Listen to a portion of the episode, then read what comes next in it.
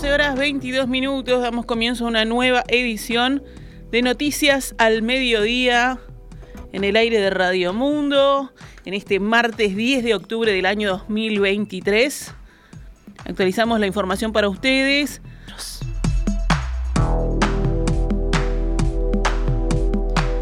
En el Senado se discute a esta hora el actual conflicto en Medio Oriente. Blancos y colorados promoverán en la Cámara Alta un texto de absoluto respaldo a Israel. La propuesta de declaración de la mayoría del oficialismo hablará de Hamas como una organización terrorista responsable de las casi 1.600 muertes que hasta ahora ha dejado el conflicto. En ese planteo se expresará además el derecho y la obligación de Israel a defenderse, a la vez que se hará un llamamiento a la comunidad internacional a impedir que otras organizaciones terroristas de la región participen en la guerra de Hamas. El senador nacionalista Sebastián da Silva señaló que será en un tono firme y sin eufemismos. Da Silva justificó la reacción militar israelí sobre la franja de Gaza. Si te matan a mil personas, el estado de guerra está justificado. Israel es la víctima, afirmó. Tiene que haber una voz unánime que condene a Hamas, al uso del terrorismo, del amedrentamiento a civiles, que no tienen nada que ver. Este, y es lo que vamos a buscar. Eh, también vamos a buscar este, el apoyo a las lógicas reacciones que va a tener el Estado de Israel frente a una invasión terrestre que no, no se recuerda. ¿sí? La moción que presenta el Partido Nacional tiene el apoyo previo del Partido Colorado y algunos reparos o matices en cabildo abierto. El senador Guillermo Domenech transmitió ayer a la bancada que su partido prefería expresar su solidaridad con Israel más que un apoyo incondicional hacia ese Estado. Por su parte, el Frente Amplio fijará posición en el debate, con críticas a los actos terroristas de Hamas, por un lado, y cuestionamientos a las acciones militares de Israel sobre Gaza y las consecuencias en su población civil. En una segunda declaración sobre la situación en Medio Oriente, el Frente Amplio expresó ayer su rechazo y condena a las recientes acciones terroristas del grupo Hamas. Al mismo tiempo, condenó las acciones del gobierno de Israel que, asegura, están provocando un creciente número de muertos entre la población civil en la franja de Gaza.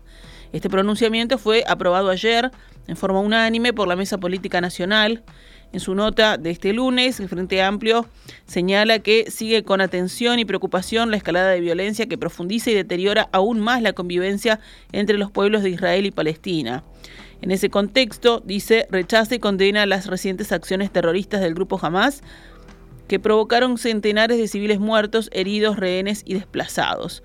Agrega que, al mismo tiempo, en línea con lo que ha sido el posicionamiento histórico de esta fuerza política, rechaza y condena las acciones del gobierno de Israel que está provocando un creciente número de muertos y heridos en la población civil, a lo que se suma un bloqueo inhumano que deja sin acceso a agua, energía eléctrica y alimentos a más de dos millones de palestinos. El Frente Amplio reitera su llamado a las partes directamente involucradas en este conflicto a suspender inmediatamente todas las operaciones para evitar el aumento de víctimas inocentes. Manifiesta además su pesar por este trágico saldo y su solidaridad con la población afectada por esta inconducente escalada de violencia.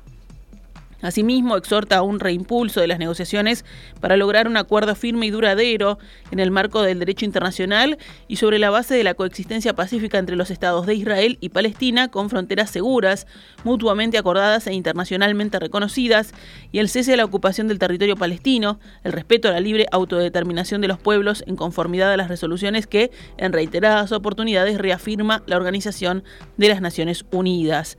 La postura fue resumida en rueda de prensa por el presidente del Frente Amplio, Fernando Pereira, a la vez que cuestionaba el posicionamiento de algunos actores del gobierno sobre el tema.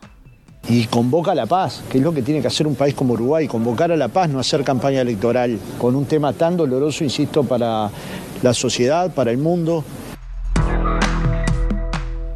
Los comentarios de Pereira estaban dirigidos al secretario de Presidencia, Álvaro Delgado, que este fin de semana consideró lavada y ambigua una declaración anterior que había salido el domingo desde el Frente Amplio.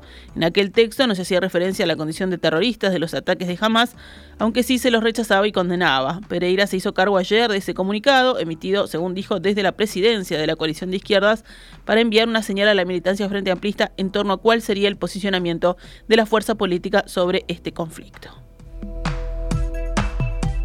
Cambiamos de tema. La fiscal Alicia Guione pedirá hoy la formalización de Gustavo Penadez por considerarlo responsable de 10 delitos de retribución o promesa de retribución a menores de edad por realizar actos sexuales o eróticos. La solicitud abarcará también a Sebastián Mauguecín, señalado por ser el nexo entre Penades y los menores. La audiencia tendrá lugar seis meses después que trascendieron las denuncias en contra del dirigente blanco. Según el observador, Guione pedirá prisión preventiva para Penades. El delito por el que se le imputa prevé una pena de entre dos años de prisión a 12 años de penitenciaría. De todas formas, el proceso penal puede durar hasta dos años.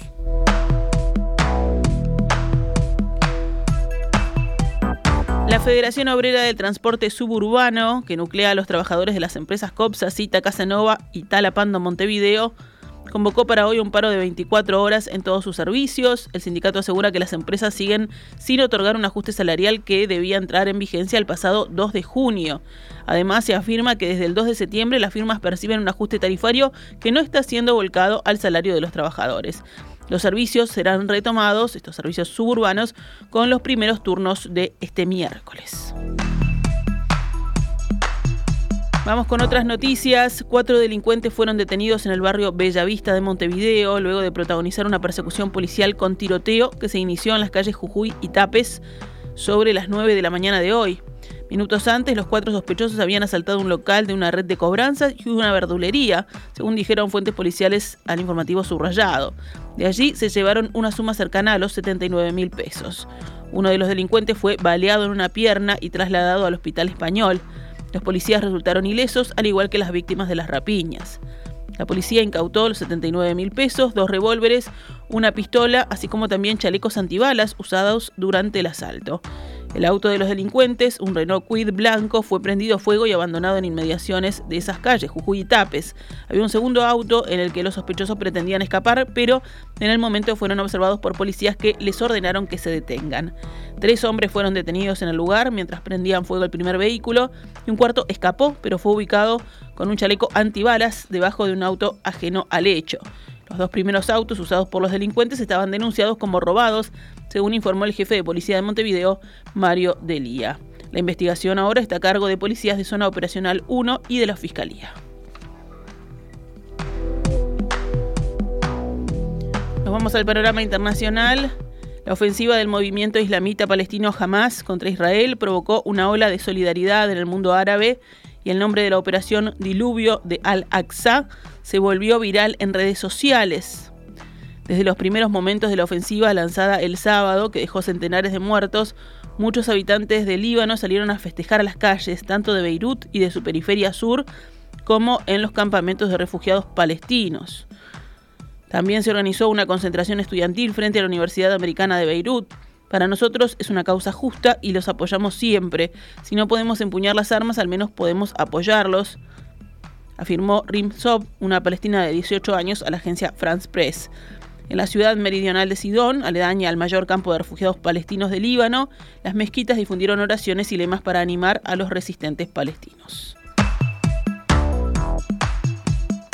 El puesto fronterizo de Rafah, que comunica la franja de Gaza con Egipto, fue bombardeado tres veces por la Fuerza Aérea Israelí en las últimas 24 horas, según informaron hoy desde una ONG de derechos humanos y un fotógrafo de la agencia France Press.